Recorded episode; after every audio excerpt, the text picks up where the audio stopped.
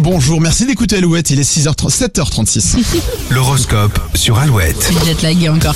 Les béliers, si vous voulez retrouver la forme, il va falloir vous débarrasser de certaines mauvaises habitudes. Les taureaux, votre peur de décevoir sera un véritable frein à vos projets, prenez votre mal en patience. Gémeaux, une situation vous demandera de faire appel à votre instinct plus qu'à vos connaissances. Les cancers, rien ni personne ne viendra gâcher votre bonne humeur, vous allez passer une bonne journée. Lyon, il y a de la nervosité dans l'air, surtout chez les couples. Mieux vaut éviter les sujets sensibles. Vierge, faites attention à ce que vous dites, les autres seront très attentifs à vos paroles aujourd'hui. Balance, votre indécision va provoquer des maux de tête chez vos proches.